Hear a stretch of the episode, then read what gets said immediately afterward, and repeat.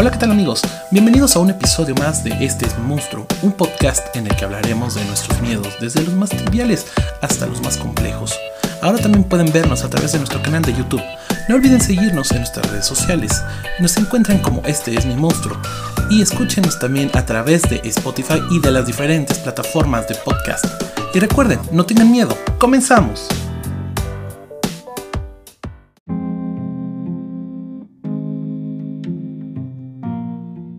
Hola, ¿qué tal amigos? Yo soy Mark y están de nueva cuenta aquí en Este es mi monstruo. Recuerden, no tengan miedo. Y el día de hoy estamos pues de manteles largos porque estamos comenzando con una nueva temporada, la cuarta temporada de Este es mi monstruo y estamos pues con varias invitadas. En esta ocasión podemos traer a dos de ellas que van a ser las madrinas de esta temporada esta vez traemos a la maestra en comunicación y marketing empresarial, Gabriela Santana Rodríguez. Ella estudió eh, la licenciatura en comunicación en la Universidad UM, Instituto Universitario del Estado de México. También hizo ahí su maestría. Bueno, entre algunas de las cosas que tiene para nosotros ella es facilidad de palabra, trabajo bajo presión, trabajo en equipo, manejo de captación de clientes, entre otras cosas. Tiene reconocimiento en taller de licitaciones, Compranet, reconocimiento en manejo de protección de datos personales del INAI y reconocimiento a procesos DAT por ADEA México, entre otras cosas. Hola Gaps, ¿cómo estás? Hola, ¿qué tal? Buenas noches, un gusto saludarte, Mark. Muchas gracias. Y también está con nosotros, está con nosotros la doctora Lidia Salazar Rubio. Ella es egresada de la Facultad de Estudios Superiores de Iztacala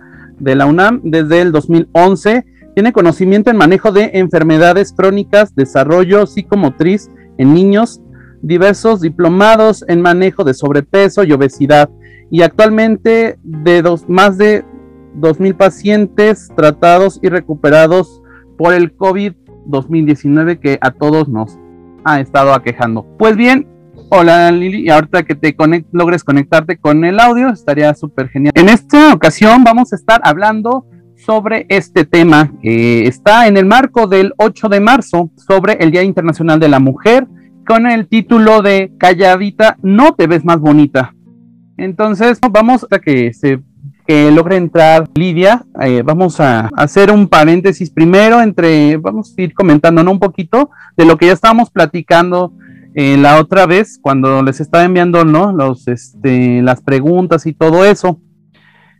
No sé si te acuerdas que, algo que me estás platicando tú y que estaba súper genial, que eh, pues realmente no estamos, a veces no nosotros como hombres, a veces no estamos como que entendiendo, ¿no?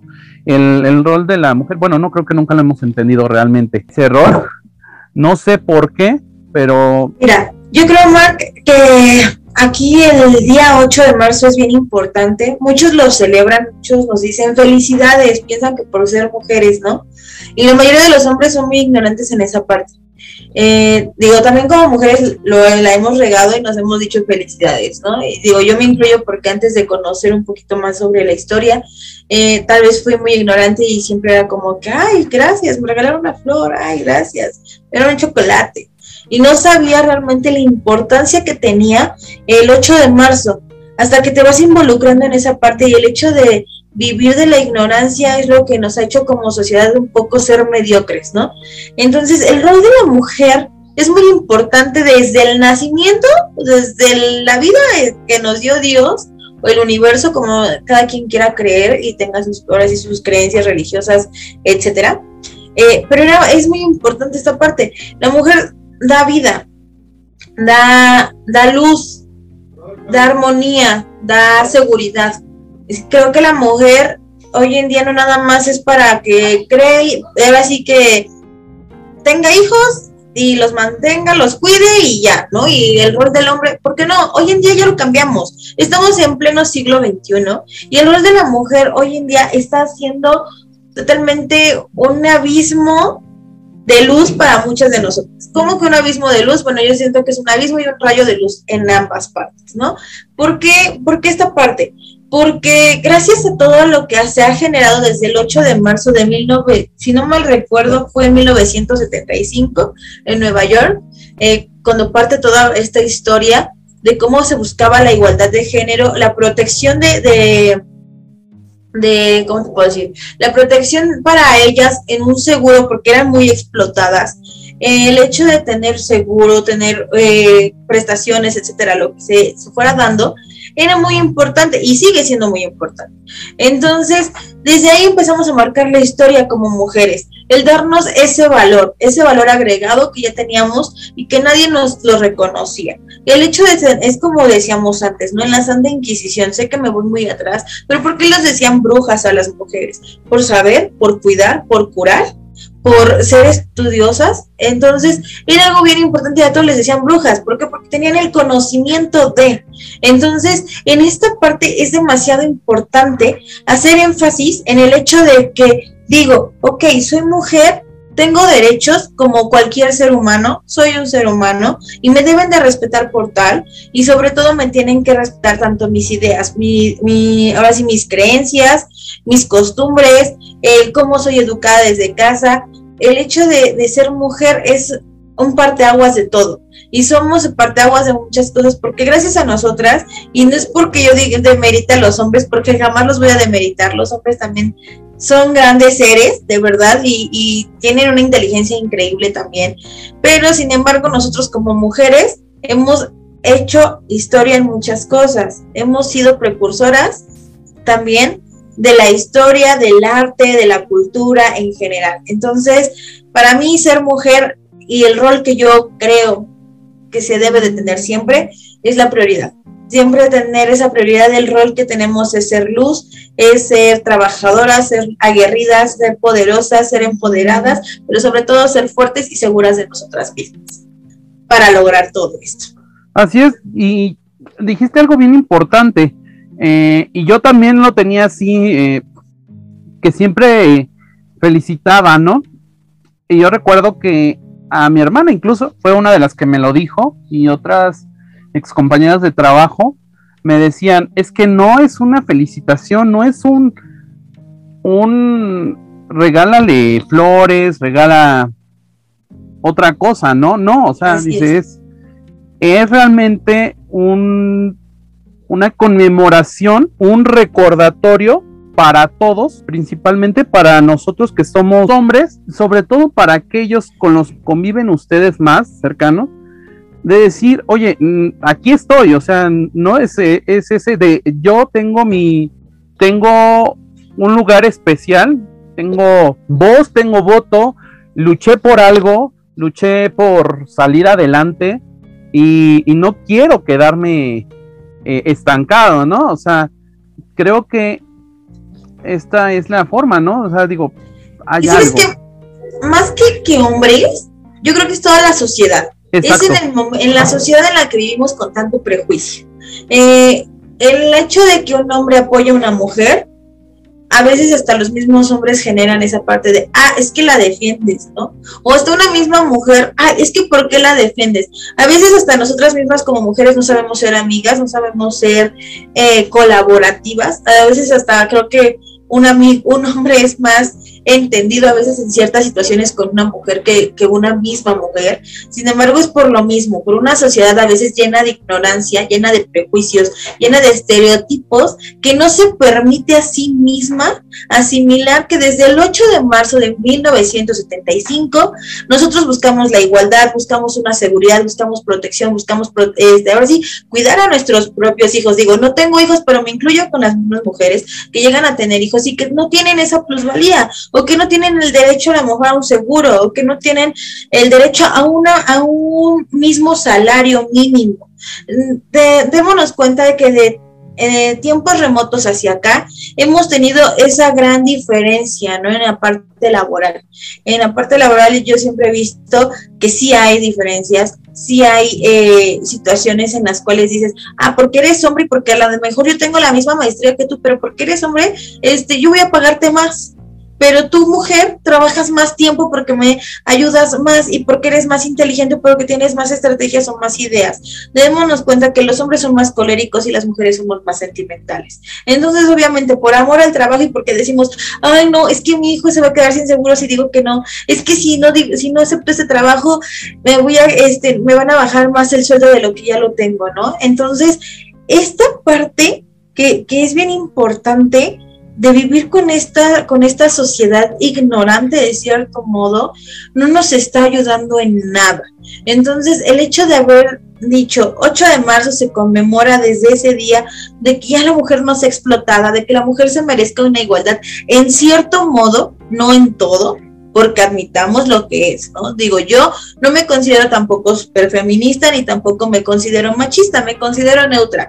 Sin embargo, creo que en esta parte y estoy segura de que siempre, siempre, siempre, siempre va a existir esa desigualdad.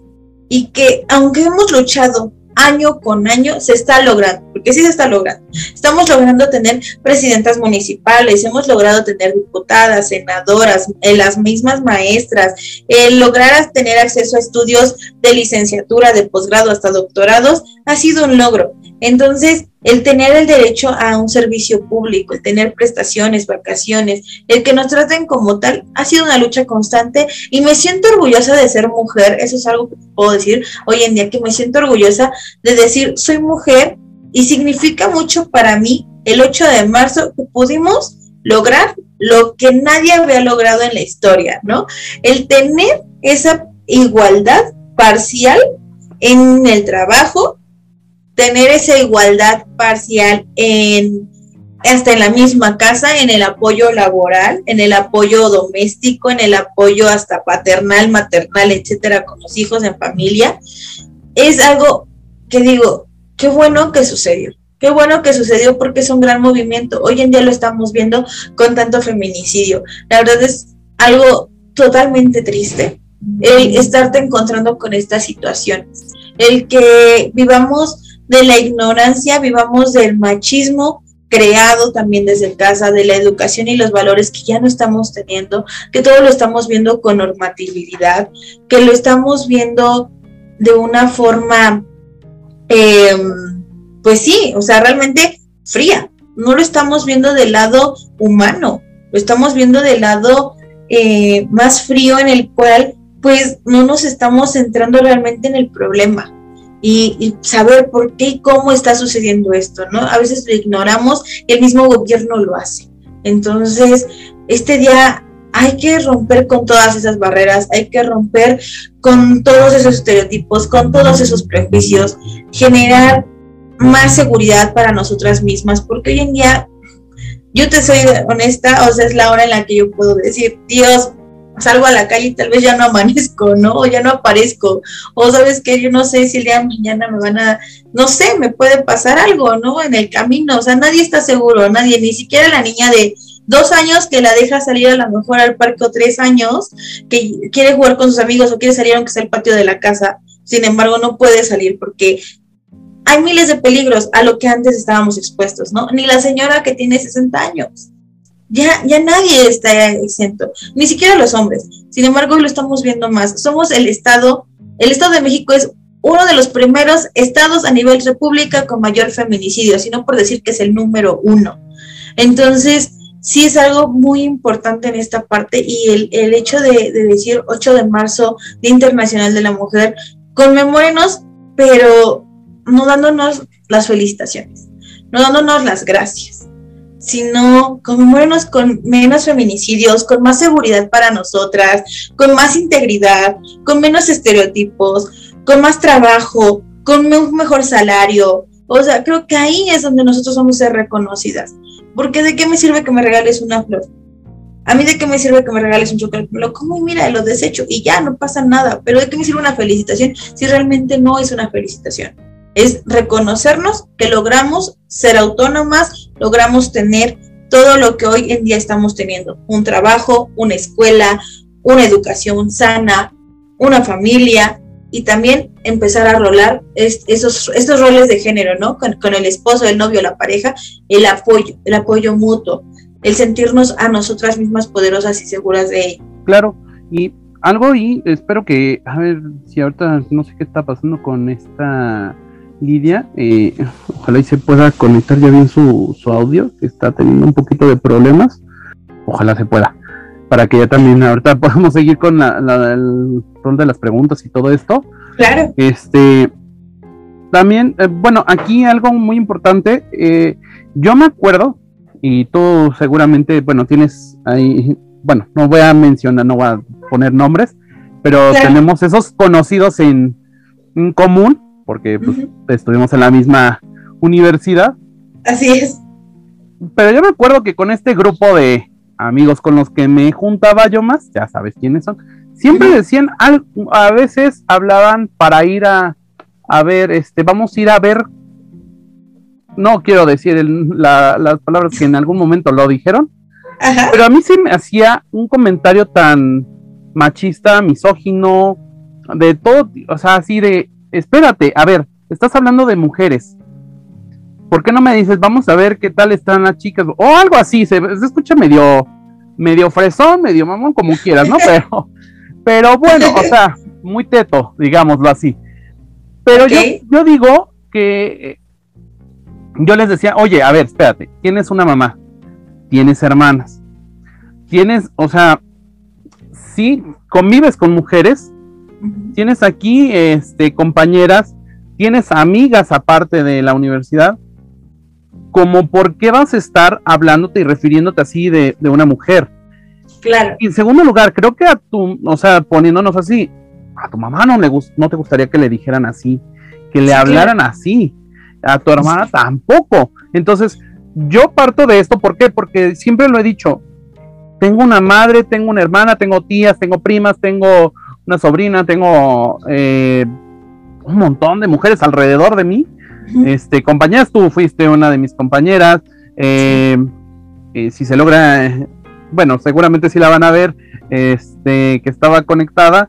La doctora es una de mis, una amiga mía, una conocida, y las siguientes invitadas mm, para el próximo este, episodio también estuvieron en contacto conmigo, que si en la prepa, que si en algún otro momento. Entonces, la cuestión aquí es que no estamos como que entendiendo eh, esa parte de, a ver, como hombre, no se trata de que te pongas tú como el superhéroe protector de los demás, no, pero sí esta situación de vamos a, a hablar, pues bien, ¿no? O sea, vamos a hablarnos, vamos a hablar de las personas como son, o sea, no poniéndoles nombres que pues que no son, sobrenombres que no que no nos ayudan, por ejemplo eso, ¿no? O, por ejemplo referirnos así de esta vieja, a ver, espérate, tiene su nombre.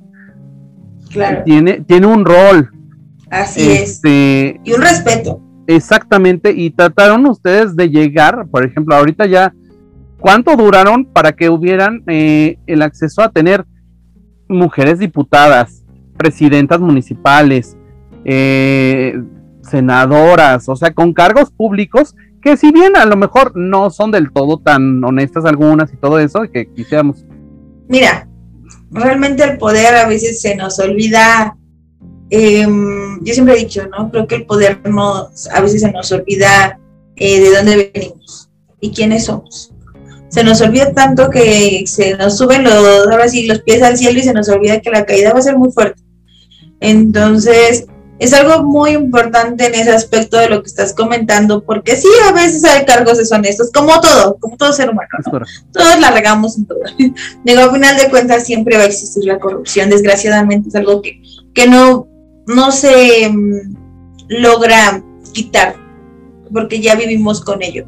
Y creo que es algo que ya vimos igual como la violencia, lo estamos viendo como algo muy normal. Hoy en día ya nos roban nuestras narices el mismo gobierno, ¿no? Entonces, digo, no, es, por, no es por irme con un partido, pero bueno, todos los partidos lo han hecho. Y no nada más han sido hombres, también han sido mujeres, digo. Mis respetos porque lo han logrado hacer bien, supongo, y algunos que no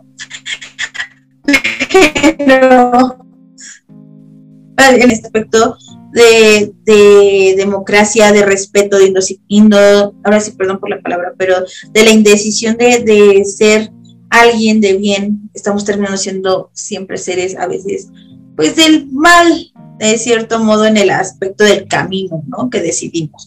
Sin embargo, pues no dando tanto el tema de la corrupción y de toda esta situación, el hecho de ser simplemente mujer y que hayan logrado tener ese cargo, bueno, pues qué mejor, ¿no? Qué mejor que, que lo estemos logrando, el tener doctoras como la doctora Lidia, el tener comunicólogas, el tener social, este, ahora sí, este, sociólogas, filósofas, eh, tener todo ese tipo de, de personas en nuestra vida, el que nos ayuden a crear un mundo mejor, es algo bien importante. Es lo más bonito que yo puedo crear y lo que puedo decir de las mismas personas, ¿no? Que en el ámbito profesional yo, yo me codeo con diversas personas y digo, o sea, no nada más porque tengas un título universitario te van a hacer más o menos, ¿no?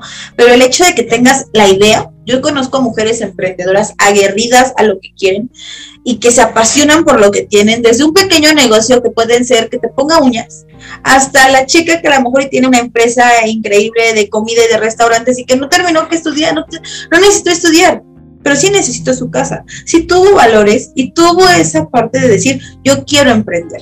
Eso es algo muy padre y convivir con ese tipo de personas. Hoy en día me hacen entender que los prejuicios a veces nos llevan por el peor camino de todas las cosas y no nos permiten crecer más, ¿no?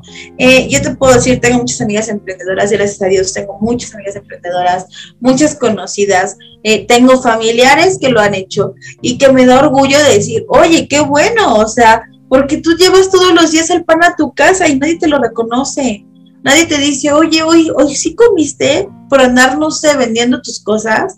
Oye, hoy sí tomaste agua. No, a nadie le interesa, a nadie le importa si estás bien o estás mal. A final de cuentas, la satisfacción pues no la llevamos nosotros. Pero es algo que, que yo siempre he dicho, el tener a una mujer que esté logrando todo hoy en día es un reconocimiento increíble. Es algo de lo cual me siento totalmente satisfecha, tanto como amigas conocidas, colegas y no colegas, colaboradoras de trabajo, y te puedo decir, estoy de hecho eh, colaborando con Ámbar, espero que ella también esté invitada pronto, y con ella colaboro en una asociación, asociación civil, también la llamamos Bulbástica y Unidas AP, es sobre mujeres en estado de vulnerabilidad y hablamos sobre pues la libertad de, de expresión, la libertad de, de ser mujer, la importancia de ser mujer. Es algo que me llena de satisfacción ser parte de ellas porque me siento identificada en que yo soy poderosa, yo, yo quiero estar viva, yo quiero cumplir mis sueños, soy soñadora, soy feliz. Y eso nadie me lo va a quitar. Entonces, esta parte de lo que hablamos es que es un tema muy hondo, y el ser mujer es un tema infinito, pero yo puedo decirte que es algo de lo cual me siento satisfecha hoy en día que estamos logrando todo lo que se está pudiendo hacer, ¿no? Y que logremos hacer más cosas, o sea, porque te lo aseguro, que una mujer está haciendo cosas inmensamente grandes. Cuando nos piensan que son pasitos pequeñitos, para nosotros son pasos gigantes. ¿Por qué? Porque estamos logrando obtener todo lo que estamos, pues, deseando. Ay, pues es cierto. Y gracias a Dios ya se pudo también conectar este Lidia, muchas gracias. perdón, No te apures. estaba pasando.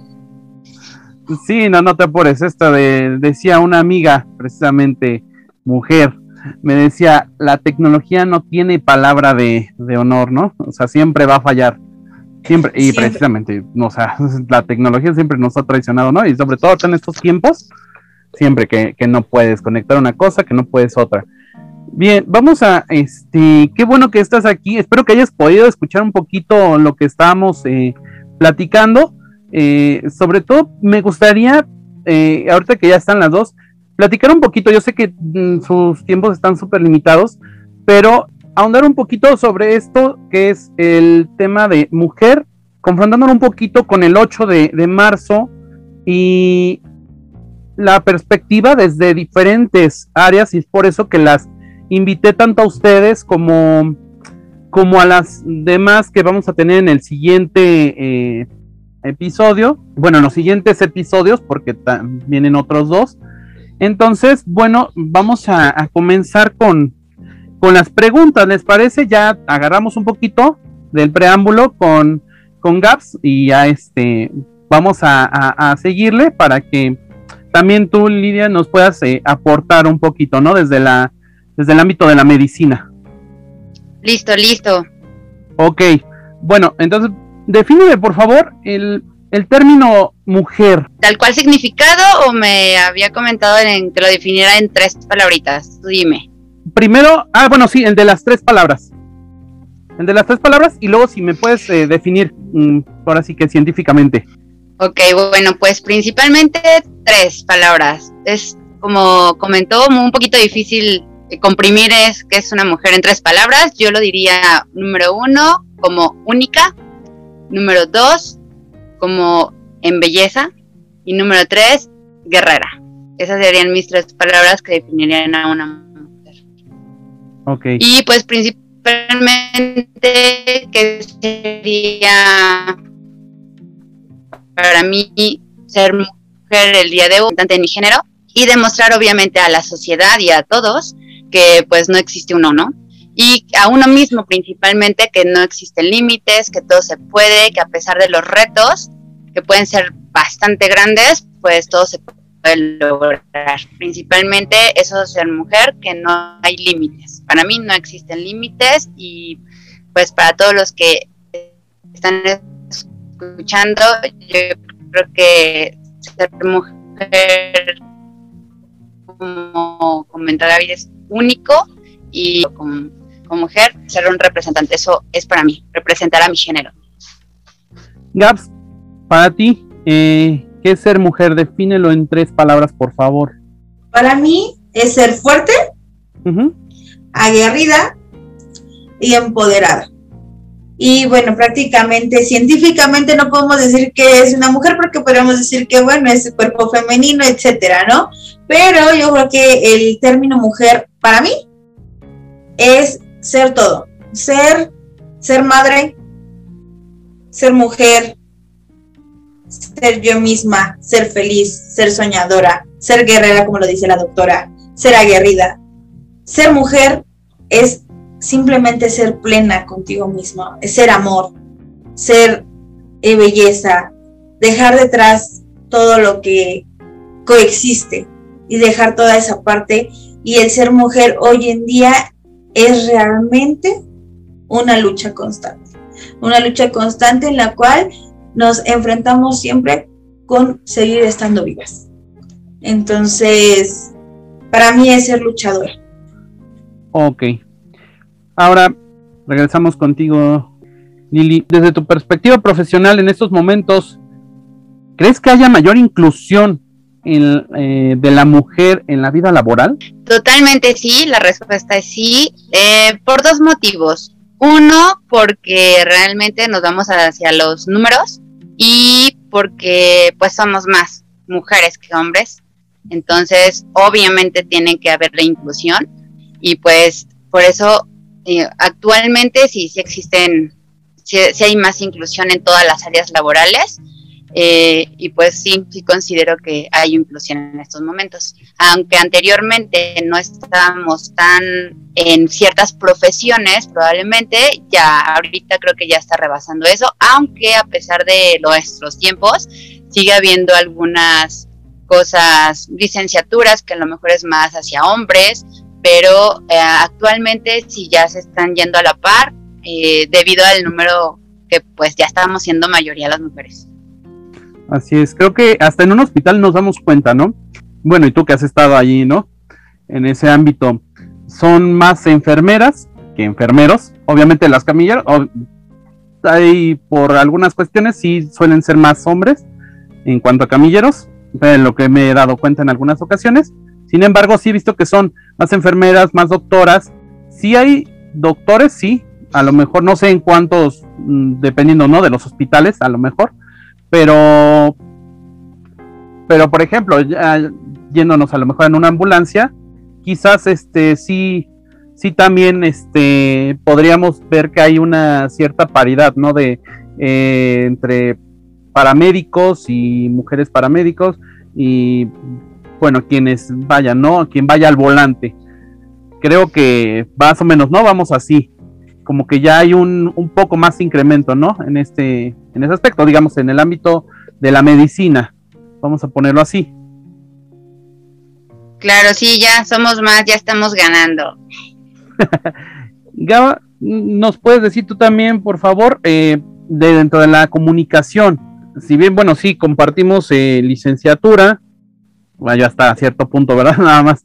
Eh, pero, ¿crees que también haya, bueno, ya nos comentaba Lidia, pero tú, tu perspectiva? Sí, sí hay más inclusión.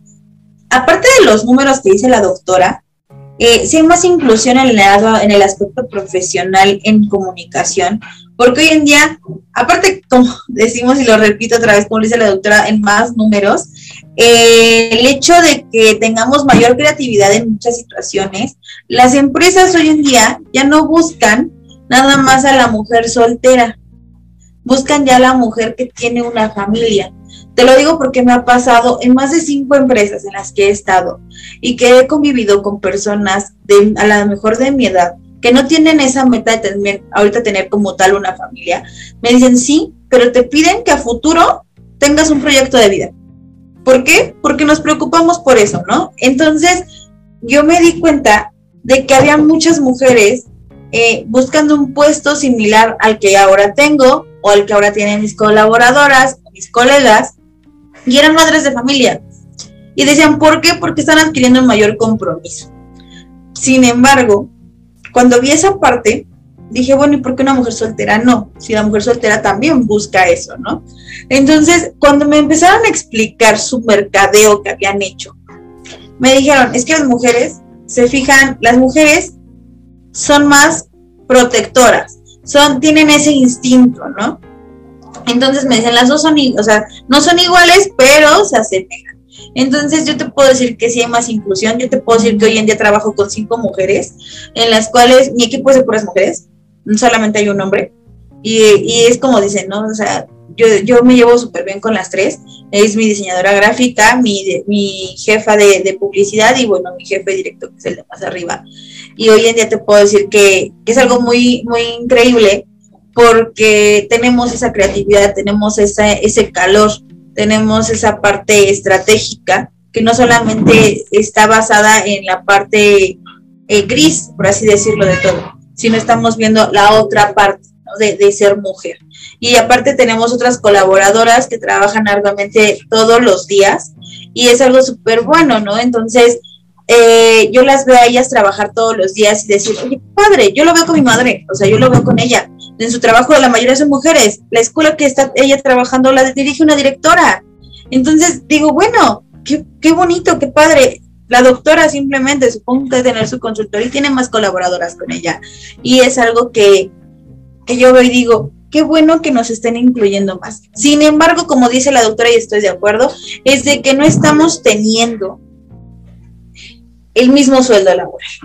No estamos teniendo a veces las mismas prestaciones, no las estamos teniendo.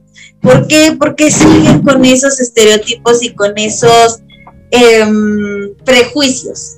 Desgraciadamente yo lo sigo viendo. O sea, entonces es, es, muy triste, pero a la vez como que digo, hay que seguir luchando, hay que seguir haciendo como esa parte para poder lograr pues encarar un poquito más la parte profesional y que pues vean todo el potencial que tiene una mujer dentro de cada ángulo, ¿no? Ok, Nidia, regreso contigo. Eh, ¿Me podrías definir en tres palabras y a lo mejor si quieres, bueno, poder abundar más el término violencia? Que seguramente lo has de ver, lo has de ver en algunos momentos, ¿no? Ok, bueno, pues como igual, ¿no? Es una palabra bastante con demasiado significativo, de, significado, perdón. Eh, la englobaría en tres partes, en tres palabras que sería principalmente discriminación, la, mi segunda palabra sería sufrimiento y mi tercera palabra sería abuso. Esas serían mis principales palabras que yo definiría violencia. Entonces, y pues como te digo, eh, realmente es un término bastante amplio, pero que en cierta forma me engloba esas tres palabras. Las estuve pensando cómo definirlo, pero pues violencia le llamamos a cualquier cosa. En el ámbito eh, principalmente médico, pues lo veo diario, diario, diario. Puedo decirte desde niños pequeños que son maltratados psicológicamente, físicamente, porque no se portan bien, en, están golpeadas y que pues van por otras enfermedades, pero que te das cuenta que a lo mejor sufren de algún otro tipo de, de violencia, ¿no? Entonces, tanto psicológica como física, eh, pues violencia enfoca mucha, mucha, mucho contenido, entonces principalmente reporto, normalmente es de una discriminación, es un sufrimiento para quien lo sufre y un abuso, entonces definiría, lo, lo definiría así. Ok, ok. Eh, sí, de hecho, bueno, ahorita nos está diciendo, eh, bueno, acá por WhatsApp, eh, Javi, nos vamos a despedir en este momento. Me quedo contigo, eh, Lidia, para seguir la, la, plática. Gaby, ¿qué has, quedas invitada para la siguiente, el siguiente episodio. Y estuvo genial platicar contigo. Gracias. Este, entonces, sí, yo sé que tienes demasiadas este, actividades, tú también eh, tienes muchas cosas. Entonces mm, nos vemos el, viernes, bueno, y nos escuchamos el viernes, y ya para continuar. Entonces, claro que sí, Saludos, Gaby.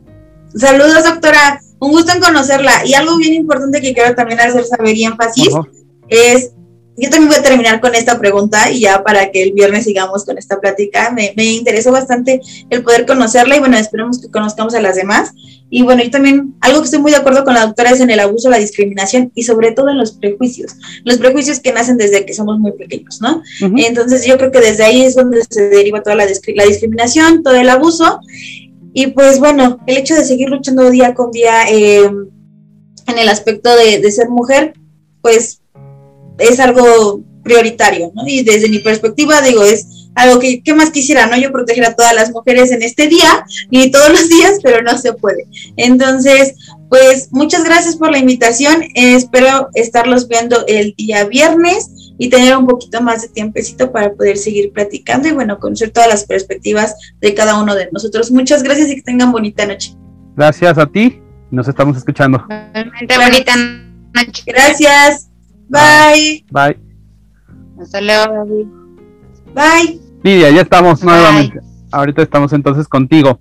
Listo, listo. Listo. Entonces, bueno, seguimos con esta plática y, y bueno, ahorita vamos a tomar entonces el rumbo hacia lo, pues a la medicina, ¿no? Que es tu área, pero pues también como mujer y como lo decía, lo decíamos hace rato, bueno, lo decían ustedes hace rato, ¿no? Son multifacéticas, no solamente se quedan englobadas en una sola área. Sabemos que como mujeres son, son doctoras, son psicólogas, son este, comunicólogas, son abogadas, son de todo, eh, aunque profesionalmente tengan el título de una sola cosa, ¿no? Pero este, pero de todo lo demás lo saben hacer, porque son mujeres y son seres completos, ¿no?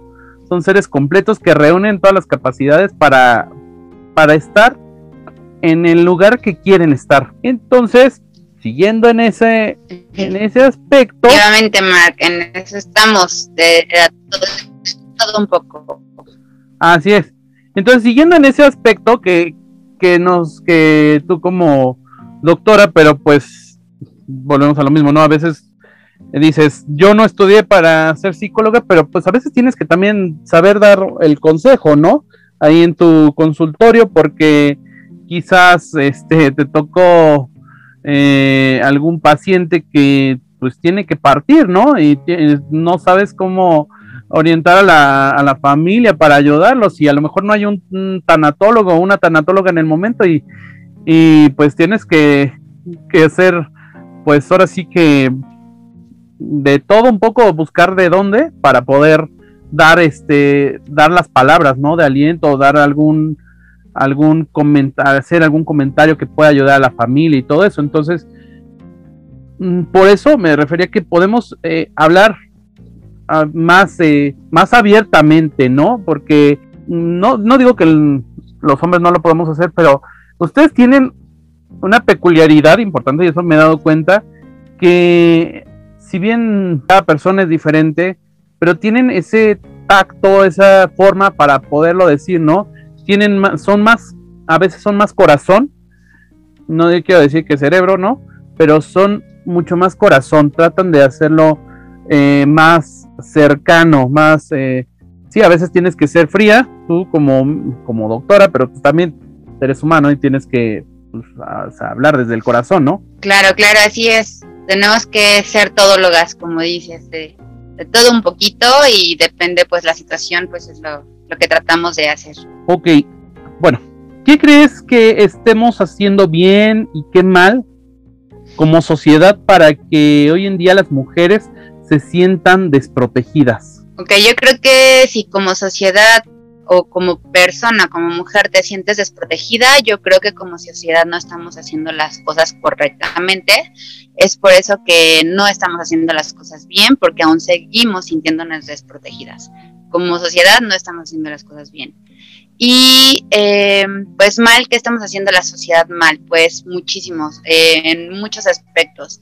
Principalmente eh, porque no considero que existan redes de apoyo adecuadas. Adecuadas me refiero a que desde que haya algún problema de violencia en mujer, eh, no le dan un seguimiento, ¿no? Entonces, como sociedad hacemos eso mal, no hay una red de apoyo que esté bien cimentada para darle un seguimiento a algún problema de violencia. Entonces, eh, son casos que a lo mejor siguen y siguen y no hay a lo mejor alguien que, pues, que tenga, en este caso, si agredes a una chica, a una mujer o a quien se agreda, pues pasa mucho tiempo para poder tener algún, no es que sea tal cual un merecido, pero que en cierta forma no, pues no concluye, vaya, no concluye, no, no tiene algo en cual a lo mejor considero que en cierta forma no, no lo hay y sigue haciendo y, y como no hay un castigo para esta parte, pues la violencia sigue estando.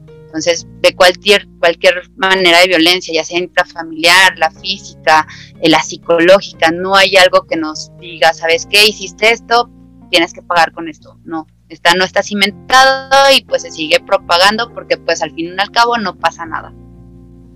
Claro, yo creo que lo que dices es bien importante porque a veces, bueno, y lo he visto que, eh, bueno, en mi trabajo no lo hay esta parte del, del sindicalismo, ¿no?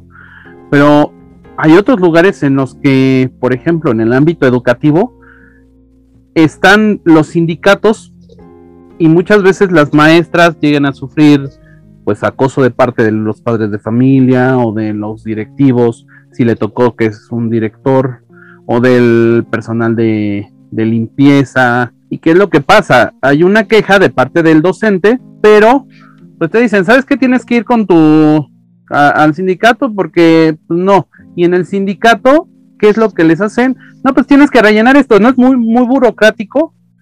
Y entonces aquí, bueno, porque lo he escuchado, no me ha tocado vivirlo de cerca, que, que tengo, aunque sí tengo eh, tíos, este, maestros, pero sabes que todo es un trámite no burocrático en el que se les olvida que, que son seres humanos que están padeciendo esa situación y que no tendría que haber toda una documentación previa para poder atacar ese, ese problema, ¿no? De raíz, para poder investigar. ¿Por qué hacer tanta burocracia para poder llegar al punto? Caso, por ejemplo, también muy sonado aquí en el Estado de México, este, no sé si hasta ya te, llegó esa noticia, yo espero, no sé si sí o no, pero de la Universidad del Estado, que una profesora vía Zoom, pues le empezó a agredir su, su pareja o su esposo, no sé qué era, y fueron los alumnos los que pusieron el remedio, ¿no? Los que la ayudaron. No fue la, la universidad, la universidad ya vino después ayudar, vino a, este, y ahora sí que me disculpen, ¿no? Como si hay alguien de la universidad que nos esté escuchando, pero es que así fueron las cosas, a lo mejor como lo vimos, ¿no? Desde afuera, que fueron los alumnos y hasta que la universidad se da cuenta que está ocurriendo esto, pues entonces dicen, ¿sabes qué? Vamos a poner un alto, le proporcionan ayuda a la docente y le ponen un eh, al abogado de, de la universidad, ¿no? Entonces, lo que dices es cierto, ¿no? A veces se nos se les olvida, ¿no? Se nos olvida a todos y, y vuelvo a lo mismo, ¿no? Se burocratiza todo, la ayuda sobre todo a, a la mujer, ¿no? Por eso se sienten a veces tan desprotegidas. Por eso dices, es que no estamos siendo protegidos, ¿no? A esto respecto, ¿te ha tocado así más o menos algo similar, escuchado así que te, con alguna compañera, con o en la durante tu, tus estudios o ahí mismo en tu trabajo, te ha tocado vivir algo similar, algún caso de violencia así que totalmente de en cual como estés protegido no pues mm, diario diario violencia principalmente intrafamiliar que pues te das cuenta aunque la eh, pues no lo platiquen la paciente en este caso no lo platique. Entonces, pues ya sabes, eh, incluso también, pues como hay mucho miedo, entonces no lo platican o el que si se entera la gente, que lo que dirá la sociedad, el por qué, digo, son parámetros que no, pues que te hacen a lo mejor quedarte callada porque no tienes la orientación adecuada y pues sí, o sea, desde a lo mejor ámbitos familiares, eh, del primo de un amigo, como se dice, y desde muchísimo en el trabajo, ¿no? Entonces me dedico a lo que es con las personas, el, digamos, diagnosticar y todo, te das cuenta de muchas, muchas cosas que, que les pasan y que a lo mejor por miedo no lo platican, ¿no? Pero sí, totalmente siempre te, te encuentras a tu alrededor de hasta cosas cercanas que no te imaginabas, también te lo encuentras y casos de violencia. ¿Cómo puede la medicina ayudar a que esto, bueno, a lo mejor no es, no es directo, ¿no? O sea, pero algo indirecto, o tú como, o algún, el personal médico, ¿no? las enfermeras, bueno, el personal de la salud más bien. ¿Cómo crees que podrían, se podría ayudar a, a las mujeres y a frenar esto, pero desde ese ámbito? Pues sí, hay muchas, muchas maneras de aportar. Yo creo que si sufres de violencia, como comentabas hace ratito, es desde dar un buen consejo, si lo quieres ver así, desde ayudarles a que venzan ese miedo, a que lo pueda multifactorial arreglar ese punto, desde, como dices, ir al psicólogo, eh, orientar. Principalmente el médico lo que va a hacer es eh, diagnosticarte, aparte a lo mejor lesiones físicas, pero también te va a orientar hacia qué lugar debes de acudir. Por ejemplo, eh, tengo personas que sufrieron violencia, lo que hacemos es, eh, primero, si quiere, lo que se debe hacer es, llega una persona golpeada, debes de hacer eh, un llenado para avisar al Ministerio Público. Si llegó con golpes, principalmente en cara o algo, se hace todo ese papeleo. Y como médico, como persona, como mujer y que te pones en sus zapatos de las personas a veces, como en mujeres, entonces pues es brindarles apoyo eh, de asociaciones que te podrían ayudar en decir, sabes qué, mira, aquí no necesitas incluso regresar a casa, aquí te pueden dar eh, asilo, te pueden dar comida, te pueden dar todo. Entonces sabemos de instituciones que nos podrían ayudar a, a que esa persona acuda y que pues no regrese a esa parte a lo mejor si existe violencia intrafamiliar. Entonces sería orientarlas, orientarlas qué pueden hacer, el ayudarles a vencer su miedo, a saber que pues que a lo mejor no estamos en sus zapatos, pero que el hecho de ser mujeres pues también nos obliga a ayudarnos y pues yo creo que esa parte sería la parte médica que podemos ayudar a orientarlos principalmente a dónde pueden acudir y a dar partes a las autoridades cuando pues, realmente estás notando algo que a lo mejor no quiere hablar. Ok, bueno, yo creo que la mayoría hemos visto, y hablo de la mayoría de los que nos escuchan, a lo mejor tú también, em, estas series médicas, ¿no? O sea, de, no sé, por ejemplo, Chicago Med, eh, Doctor House, eh, de este tipo, ¿no? De, de, cuestiones. ¿Y por qué lo hablo? Por, porque quiero llegar a esta pregunta, ¿no? Sean, o sea, sí, sí suele pasar que a lo mejor tú como doctora te, te des cuenta, ¿no? Y dices, pues tienes que notificar al, al Ministerio Público de cómo llegó el, paciente. A lo mejor hubo un accidente o alguna cosa y te y dices, ¿sabes qué? Esta lesión no fue de, de ese accidente, esta lesión es de otra cosa y pues tu intuición te va llevando, ¿no? Al, a sacar diferentes deducciones. Que a lo mejor... Perdón, perdón. Sí. Entonces, cuando te acercas a las mujeres, sobre todo que es más quienes son, las que más sufren violencia, eh,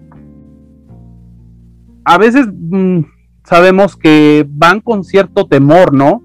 Que hay, pues sí, o sea, tienen el temor de denunciar, tienen el temor de, de hablar, porque saben que si hablan les va a ir mal, eh, ya hay una amenaza, ya hay, y esas amenazas pues van desde, desde algo mínimo, como puede ser el no vas a volver a salir, hasta la, pues, lo más grave, ¿no? Hasta peligrar con la vida de ellas mismas o como de alguien que, la, que sea muy cercano, ¿no? Que si los hijos, que si los papás y todo esto, porque lo hay. Pero por ejemplo, yo a lo que voy con las series y todo eso, es que muchas veces, bueno, a mí me ha tocado ver ahí en algunas de estas, que lo que hacen es a lo mejor como disfrazarlo, ¿no? Porque a veces llega el, la pareja, eh, quien es el, digamos, el, ¿cómo? el victimario, este, quien llega y las empieza, pues ahora sí que bajita la mano, ¿no? Así de cuidadito y hables, este, no digas nada, pero tú ya lo sabes, entonces eh, ahí yo he visto en estas que generalmente disfrazan, ¿no? ¿Sabe qué señora necesita ir a hacerse tal estudio a tal lugar? O sea, si llega a pasar esto, o sea, que tengas que disfrazar las cosas para poder decirle, ¿sabe qué? Con esto le estoy diciendo que tiene que ir a denunciarlo y que a, tal lugar no es un laboratorio, sino hay una, está a lo mejor la Defensoría de la Mujer o está, este, eh, alguna asociación, algo así. ¿Suele pasar eso? Es, mira, no tal cual, no pasa de esa manera. Eh, sí tienes que hacer, mira, te digo, muchas cosas ¿no? que tienen que tomar en cuenta. No existen, desgraciadamente, como en un hospital, eh, o en cada hospital esas áreas, me refiero a, lo mejor del MP o alguien cercano porque haya sufrido violencia tal cual, ¿no? Tienes que notificarlo y eso te lleva tiempo, eso te lleva muchas cosas, entonces, eh, pues después se ponen en contacto contigo, después todo eso. Entonces, desde ahí te decía, regresando a la pregunta de si la sociedad está fallando, pues en todo eso, ¿no? Entonces, pero eh, lo que se hace en esas mm, cuestiones es si de plano obviamente llegó con eh, cosas bastante fuertes y no, no esperas, no importando en este caso, como dices, existe sospecha que tal cual fue una violencia, entonces eh, eh, cualquier tipo de ámbito, en este caso si es más de tipo física, pues tienes que notificarlo sin tomar consideración de lo que... De la víctima y del victimario.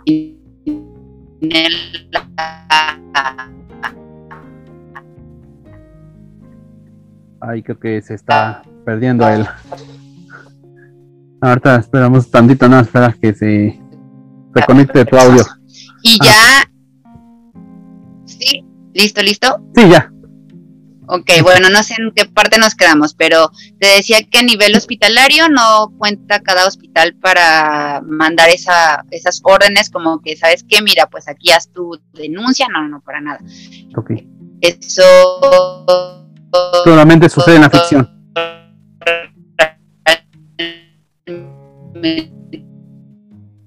Mm, no te escuchas bien. Ahí está. Creo que estamos teniendo un problemita de eh, de conexión. pues televisión. Ah, ok. Eh, eh, aquí una chupita. Listo, listo, estamos al aire. Sí, ahí estamos. Ok, eh, te comentaba que si llega en malas condiciones, se tiene que notificar a las autoridades. Nada más, aunque ella no quiera o aunque esté con agresión o no sé, tenga miedo, ya se deslindarán las, en este caso, lo que haya pasado en un tenga que hacer, pero en este caso lo si la siente con, violencia de tipo, a lo mejor estamos, como dice, de manera de, ¿sabes qué? Meramente no puede, solo como es mayor de edad, en este caso si fuera mayor de edad, solo necesito que esté la paciente. Y uh, nos ayudamos un poquito ahorita, como estamos en pandemia, pues en pandemia solo necesitamos un solo a la persona que va a recibir la, en este caso, la parte médica, la risa médica, entonces estamos en pandemia, no puede estar nadie más. Y ahí aproveché, sospecho que lo que me estás diciendo, pues, pues yo tengo que dar notificación y, y la orientas pues para que ella también lo trate de hacer y buscar también ayuda de forma familiar. Entonces, si es en un hospital, tienes que levantar denuncia si es algo agresivo. Si no es, si es en un consultorio médico, pues realmente es como más orientarlo un poquito, pero depende, te digo, las lesiones que se tengan en estas pacientes. Ok, ok, ya. Sí, porque te digo, yo, yo pensé, o sea, a veces me vino a la cabeza, ¿no? Que a lo mejor podía pasar como, como sucede en la televisión, pero sí es, es una cosa muy diferente lo que nos pintan ahí, ¿no? O sea, pues este, la ficción a la realidad, ¿no? Siempre la realidad supera la ficción. Efectivamente, no. Ya quisiéramos todos tener algo de eso, que nos apoyaran en todas esas redes. Sí, ya sé. ¿Cuáles son los puntos estratégicos que debemos seguir para un alto contundente a la violencia que sufren las mujeres? ¿Cuáles crees? Eh, pues yo pensaría principalmente en perder el miedo. Perder el miedo sería uno de mis puntos que yo mencionaría. Eh, tomar decisiones, ya una vez perdiendo el miedo, tomar las decisiones que sean las adecuadas, alzar la voz, a eso le llamo, alzar la voz y pues acudir a los lugares adecuados donde pueda recibir la atención que yo necesito, si en este caso estoy sufriendo violencia, y saber con quién acudir. Entonces, los puntos estratégicos sería perder el miedo, tomar las decisiones adecuadas, alzar la voz, no quedarme callada jamás. Y una vez que tengo esto, saber a quién, con quién voy a poder acudir. Como dicen, eh, le cuentas a alguien y ese alguien termina diciéndole, te, lo, lo pone en advertencia de quien recibes la violencia. Entonces, no, eh, siempre he pensado que acudir con las personas de profesionales como un psicólogo, como un médico, son los que principalmente te van a orientar. Entonces dirían, a quien más confianza le tengas, a veces no siempre. Entonces es quien más sabe, quien más está enredado en todas esas cosas. Pero sí, es muy difícil porque existe miedo de por medio. Entonces tienes, se tiene que tomar la decisión. Primero, para poder hacer todo lo demás. Y saber que una vez empezando eso, pues van a pasar muchísimas cosas, pero creo que un punto muy importante es perder el miedo. Así es. Ahorita dijiste algo muy importante y sí es cierto. Recordando algún tiempo que estuve allá en, Argentina, pues al lado de nosotros, de donde estaba, eh, estaba la estación de policías. Así que nosotros teníamos todo cerca, ¿no? relativamente en ese pueblito teníamos todo cerca. Y, ese pueblo era, como lo dice el dicho, ¿no? Pueblo chico, infierno grande, todo se sabía. Y una de las cosas que nos subimos, porque enfrente de nosotros también pues estaba la, salita médica, ¿no? La mini clínica. Este, entonces, pues sí, nos enteramos por todo, por la, la enfermera nos ponía al tanto, ¿no? De lo que ocurría. Pero hablando de la policía, es, yo recuerdo muy bien que ellos nos comentaban que lo más triste y doloroso que les pasaba a ellos, que decía, pues es que no todos los policías somos iguales, ¿no? Pero me decían ellos, y, hablando de policías hombres, porque casi creo que nada más había una sola mujer policía, y la esposa de, del, que era el, no es el, el, oficial, ¿no? A cargo de ahí de la, de la unidad, este, era la única, pero ella nada más iba de visita a veces. Lo que nos comentaban es que las violaciones existían, se daban, dice, al por mayor, dice, y tú no te das cuenta, o sea, no te, no te llegan a ti, pero porque es la misma familia la que se va tapando. Entonces yo creo que lo que tú dices es cierto. A veces no hay que contárselo a quien más confianza le tenga, sino a quien realmente tiene que ser, ¿no? A los profesionales, a quien realmente te puede ayudar, porque por ejemplo nos decían, es que allá van y se lo comentan a las mamás y las mamás por el miedo de que pues es que ya no nos va a dar, eh, no nos va a apoyar económicamente, pues es que es tu tío, pues es que es tu papá, pues es que es el abuelo, es el compadre, eh, es el que nos ayuda y todo eso, pues no lo denunciaban, ¿no? Y lo dejaban allí en el aire y es hasta que llegaba a modo de chisme a la, a la policía que entonces se daban cuenta, pero ya no podían hacer realmente nada porque ellas tampoco mm, decían nada y nada se quedaba así de, bueno, pues violaron a la chica de, a la hija de tal persona, ¿no? Y pero ¿por qué no dijeron nada? Pues es que la mamá no quiso que se dijera nada.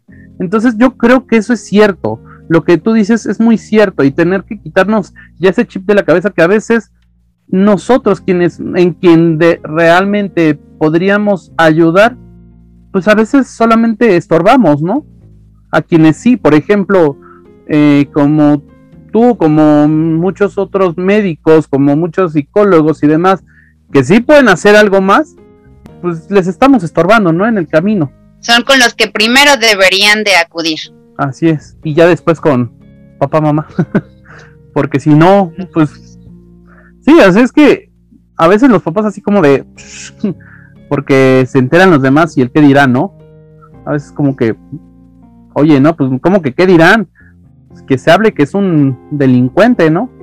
Que hay un delincuente en la familia, que hay un que, el compadre es un delincuente, como que quitarnos, ¿no? Esa ayudarlas a que se quiten, ¿no? Esa parte es lo que deberíamos aprender como sociedad.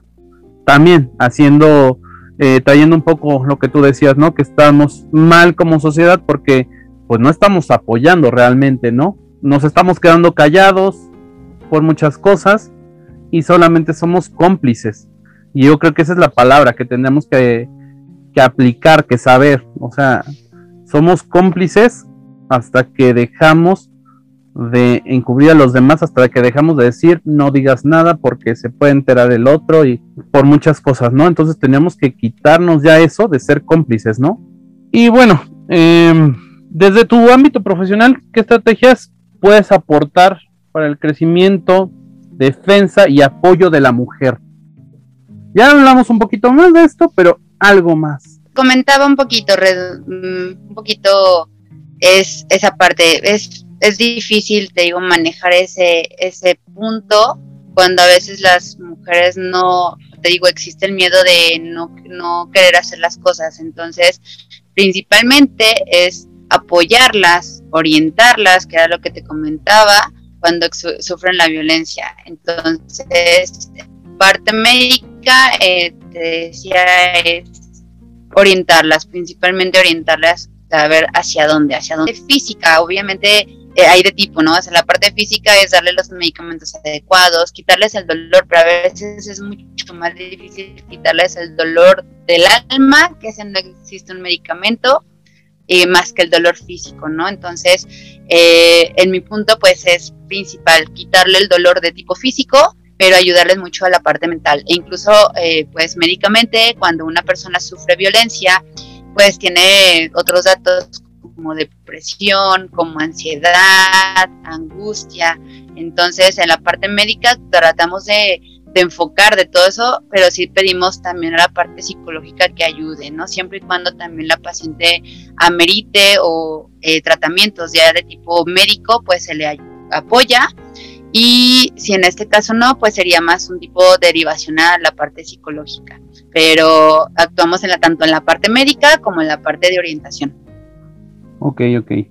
¿Algo más que quisieras decirle a todas las mujeres que nos están escuchando y a las... Pues bueno, espero que eh, nos vean de todo tipo, no solamente profesionales, sino de todo, eh, de todas las mujeres que andan en casa, así como mamás, hijas, hermanas, tías de todo tipo. Entonces, eh, principalmente que no dejen pasar cada año que hay feliz Día de la Mujer, o sea, internacional de la mujer. No, no, no. O sea, aquí hay, hay que demostrar principalmente que es ser mujer, que es alzar la voz cuando se tenga que alzar, eh, que ya no es, ya no existe, ya no debería existir el sinónimo de maltrato o de bajeza o de que tú no hables o ese tipo de cosas. O sea, somos mujeres, somos a la par de un hombre, obviamente ganándose siempre la educación, ¿no? Todo haciéndolo conforme a educación, profesionalismo y pues el ser mujer, pues realmente eh, evitar, eh, es algo muy bueno, muy padre y que siempre en cualquier ámbito, tanto mujeres como hombres merecemos respeto, pero en este día, pues yo creo que es un día para recordar que eh, no debe existir miedo, no debe existir más maltrato y que todo está en nosotros, siempre. Y que cuando a lo mejor exista miedo, pues tenemos que apoyarnos en otro, en alguien que realmente nos pueda facilitar salir de ese ámbito, que ya no es, que en estos años ya no es lo, ya no es agacharte, ya no es en, pues callarte, ya no, ya no, en estos tiempos ya no, debemos de ser auténticos, debemos ser capaces como mujer para salir adelante en todo en todo momento y pues no olvidar que pues no existen límites para nosotros. Eh, queremos hacerlo, puedes hacerlo, la actividad que tú desees. Eh, si quieres ser un mecánico, que a lo mejor lo detectan como para hombres, puede ser un mecánico, puede ser un cargador, puede ser un eh, alguien que volea la parte de zapatos que dice no es muy difícil. En este caso ahorita que hay muchos Uber y hay Uber mujeres, o sea realmente ya no ponerse límites, ¿no? ¿Por qué? Porque así como hay mucho de que tú no puedes, todavía ya demostrar que realmente podemos y tenemos mucha fuerza física también porque creen que a lo mejor la mujer ya, ay, no tiene porque es débil o porque no tiene la fuerza. Claro que existen mujeres muy fuertes, entonces no olvidar eso, que los límites los. Así es, esto es muy cierto. Esto es muy cierto que los límites, y eso me gustaría que sea una de las partes con las que nos quedemos de, eh, en, esto, en esto último, que los límites nos los ponemos nosotros mismos y nosotros somos quienes le ponemos el límite a los demás, ¿no? A veces también. Nosotros colaboramos. Y ahora hablo de nosotros como hombres, dejar de ponerles límites a ustedes. Más bien ayudar a que ustedes crezcan, se superen y demás. Porque me parece, pues, tonto que en pleno siglo XXI México todavía no pueda tener presidenta de la República cuando deberíamos ya de estar preparados porque se ha visto y está comprobado, o sea, no, ni no necesitamos datos científicos, pero un hogar, ¿quién lo sostiene? Las mujeres, no es el hombre directamente, el hombre es, a veces terminamos siendo más proveedores que otra cosa, pero son ustedes las mujeres las que son sostén de familia, las que tienen que acudir este, bueno, las que son amas de casa, las que tienen que acudir a, los colegios, y a veces quienes no son nada más amas de casa, porque a veces son profesionistas como tú, son doctoras, muchas son este, eh, psicólogas, muchas son eh, comunicólogas, eh, docentes y demás, y tienen que acudir que a la junta del niño, que tienen que llevar al niño al médico, que tienen que este, solucionar una y mil situaciones, volvemos a lo mismo, son multifacéticas y tienen que cumplir con eso. Entonces, eh, yo creo que nosotros como tenemos que ser también facilitadores de, de, todo el crecimiento, ¿no? De ustedes como, como personas a nivel profesional, como en todos los demás niveles, ¿no? no limitarnos. Exacto. Ya por último, este, Lili, ¿nos podrías dar tus, pues, perdón, tus conclusiones ¿Qué, logras sacar de todo esto, de esta plática que hemos tenido el día de hoy?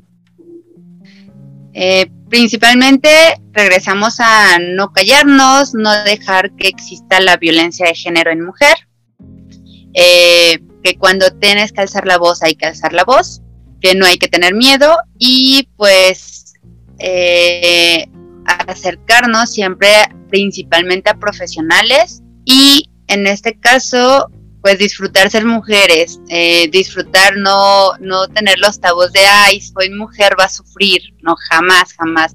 Es mujer, va a aprender y puede luchar por todos sus sueños, por todo lo que necesite, por hacer todas las cosas que quiera hacer como mujer y no importando lo que la sociedad a veces eh, te impone, ¿no?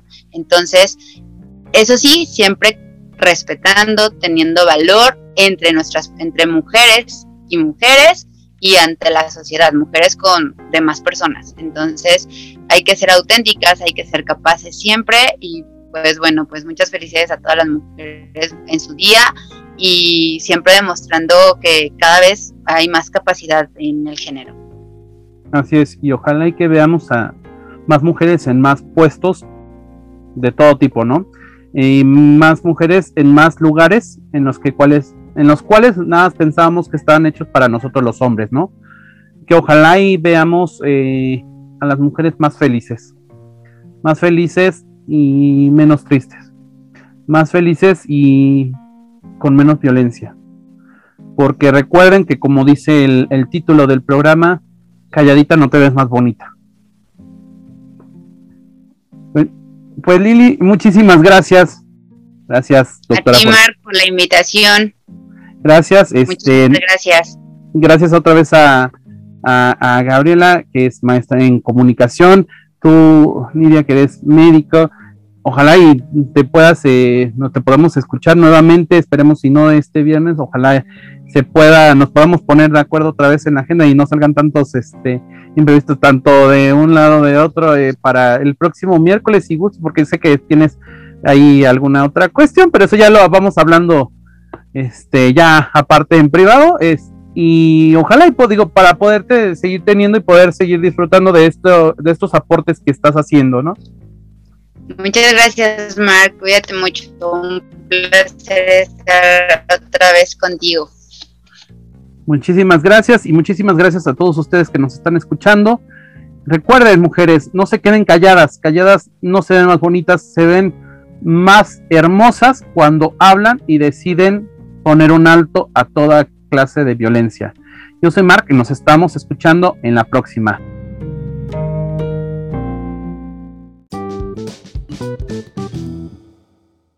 Esto fue todo por el día de hoy. Gracias por acompañarnos. No olviden seguirnos en nuestras redes sociales. Nos encuentran como Este es mi monstruo. Y recuerden, no tengan miedo. Nos vemos en la próxima. Bye.